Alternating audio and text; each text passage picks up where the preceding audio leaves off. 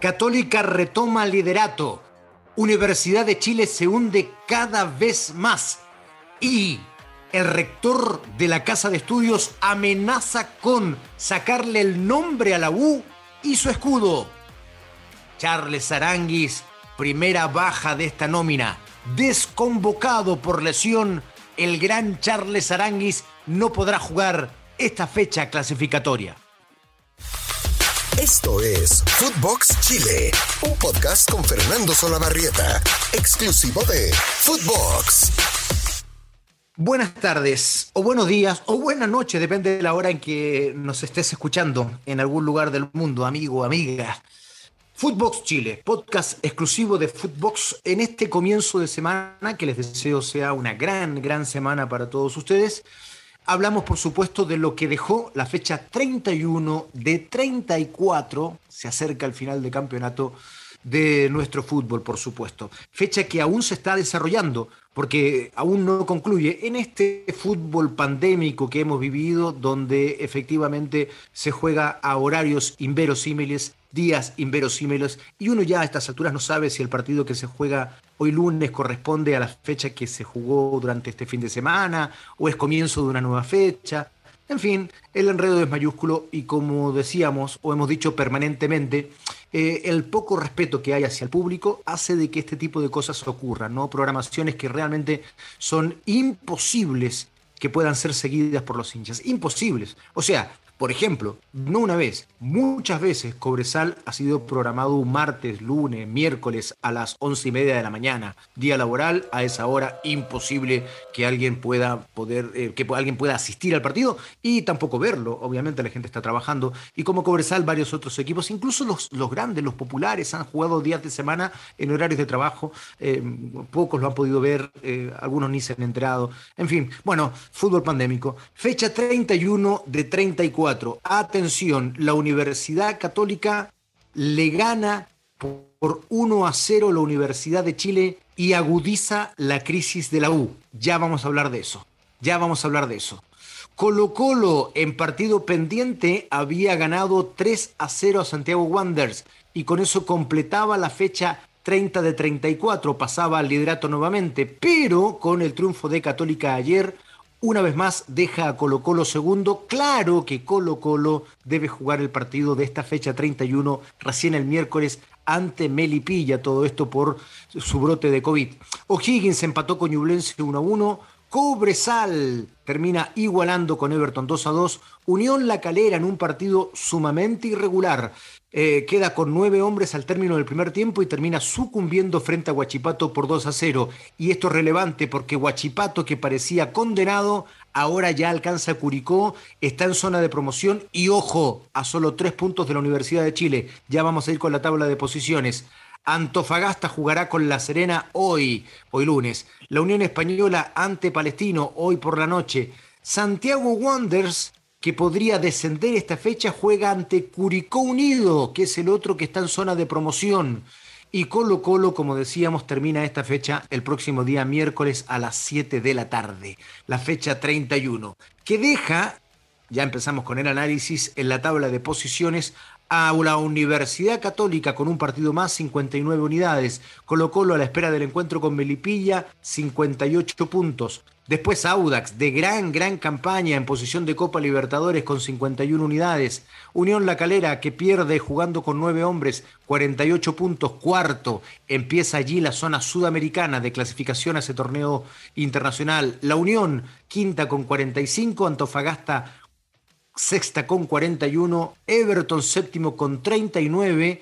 Y estaría en este instante hasta ahí la clasificación a la sudamericana, que podría extenderse porque Everton, al ser finalista de Copa Chile, podría tomar ese lugar en Copa Libertadores y dejar un lugar en la Sudamericana. ¿Por qué? Porque el campeón fue Colo Colo y Colo Colo va a entrar directo, siendo primero o segundo, ¿no?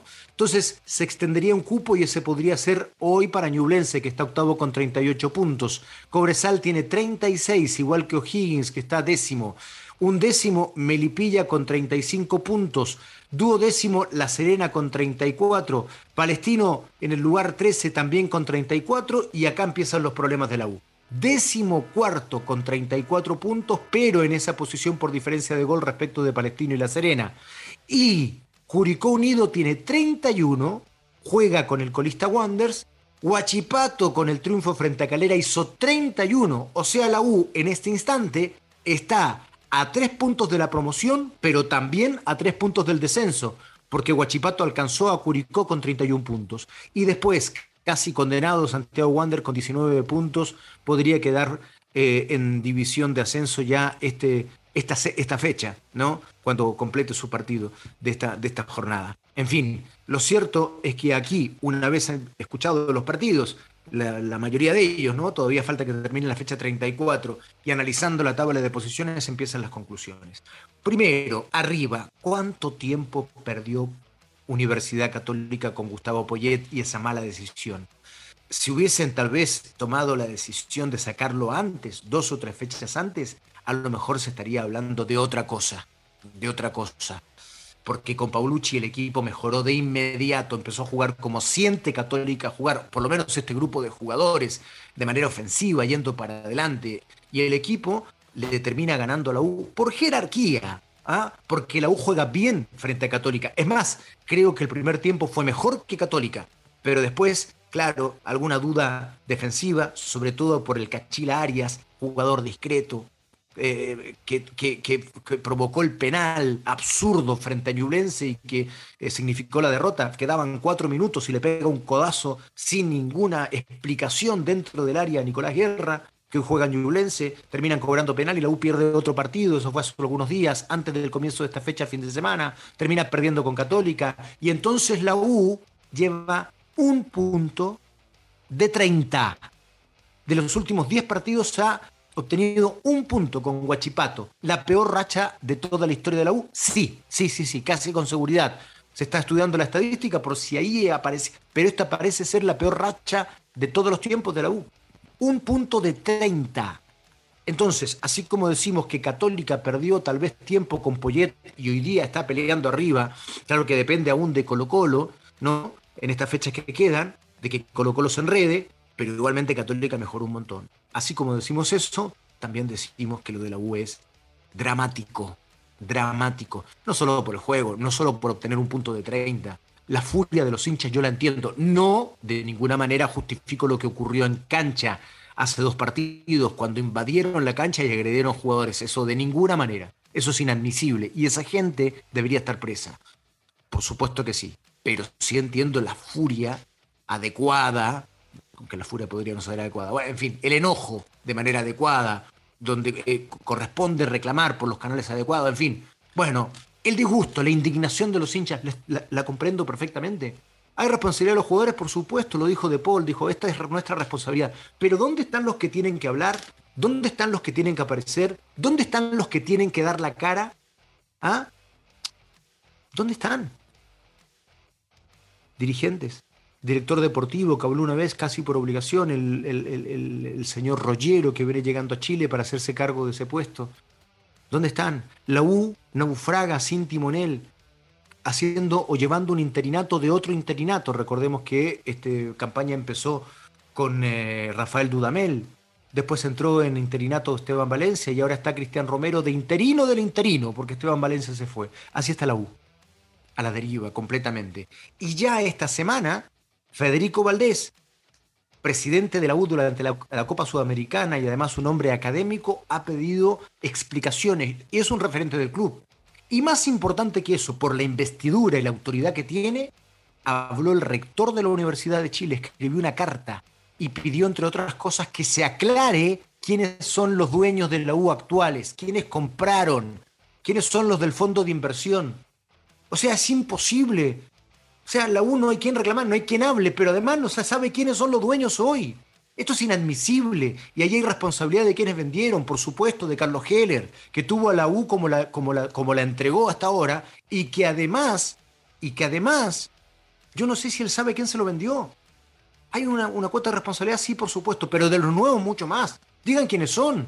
O hay algún temor, hay gente que eh, en realidad está dentro, como se dice, y no debió haber comprado por un tema de incompatibilidades, se especula que en el fondo de inversión habría representantes de jugadores. Pero es solo una especulación. Como nadie habla, la especulación crece. Y la U se hunde cada vez más en el fondo. Se hunde cada vez más en el fondo, a tres puntos del descenso. Tercer año peleando el descenso. Una de las instituciones más grandes del fútbol chileno. Es una vergüenza lo que ocurre. Y ojo, termino con esto. Ojo, porque el rector de la U ya había amenazado hace algunos años y hoy vuelve a reiterar la amenaza de que si estas cosas no se clarifican y que si la U sigue siendo administrada de esta manera, el equipo de fútbol, la casa de estudios puede retirar el nombre y el escudo. Y claro, Azul Azul podrá seguir jugando en primera división, pero ya no bajo el nombre de la Universidad de Chile. Le tendrán que poner Azul Azul, eh, no sé, los de abajo, emulando la barra, no tengo idea. Pero la casa rectora, la prestigiosa Universidad de Chile, primera universidad del país, no estamos hablando de cualquier cosa, esos colores representan muchos valores que hoy día nos están expresando en la dirección institucional, no estoy hablando de la cancha, en la forma en que se lleva la U administrativamente. Y por tanto dice, cuidado, no nos sentimos representados, más bien le están haciendo un daño a la imagen de la universidad. Por tanto, están pensando en retirar el nombre y en sacar el escudo. Ojo con eso, esta crisis parece mucho más profunda de lo que cualquiera pudiera suponer. En fin, nos vamos con una muy mala noticia. Es una información, por eso eh, eh, dará para comentar justo antes de los partidos clasificatorios, porque esta es una semana clasificatoria me despido para que empiecen a tomar nervio. al principio les dije, buena semana, buena gran jornada, que así sea, por supuesto, pero al despedirme le digo, sí, empecemos a ponernos ansiosos, es semana de clasificatoria y la mala noticia es que Charles Arangui fue liberado por la selección chilena y el cuerpo médico, ya se hizo el comunicado oficial, lamentablemente la lesión en la pantorrilla no ha podido sanar y deberá quedarse entonces en recuperación en Alemania. No viaja Charles Aranguis, está desconvocado y es una baja muy sensible para la selección. Muy sensible. Ya sabemos que podría de todos los cracks de la roja, de todas las grandes figuras, de los seis o siete que son las superestrellas, ser Charles Aranguis el que menos brilla, pero no sé si no es el más importante. Como engranaje. El equipo logra simetría en torno a su juego. Ojalá que pueda ser suplido, ¿no? Pero eso vamos a hablar el día miércoles, cuando ya empecemos a palpitar la fecha clasificatoria. Que tengan una bonita semana, que la tengamos todos, con triunfo de Chile incluido. Bueno, ya lo veremos, ojalá que así sea. Eh, abrazo grande para todos. Footbox Chile, un podcast exclusivo de Footbox. Lunes, miércoles y viernes nos encuentran, por supuesto. Fede del Cueto, mi grandioso productor, tiene un Instagram que se llama muy entretenido además, que se llama Del Cueto 97 y el mío Ferso La Bargueta C. Besos para todos. Chau. Esto fue Footbox Chile con Fernando Solabarrieta, podcast exclusivo de Footbox.